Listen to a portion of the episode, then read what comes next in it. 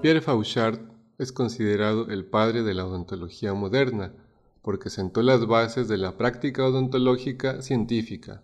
Por lo tanto, también puede considerarse a Fauchard como el primer odontólogo científico. En Ciencia con Colmillo conocerás a odontólogos que, al igual que Fauchard, se han dedicado a trabajar en la investigación odontológica.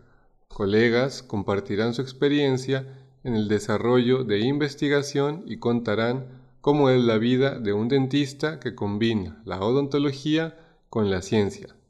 Soy el doctor Nino. Te invito a que disfrutes este experimento odontológico y a que conozcas el mundo de la investigación en la odontología. Quédate en Ciencia con Colmillo.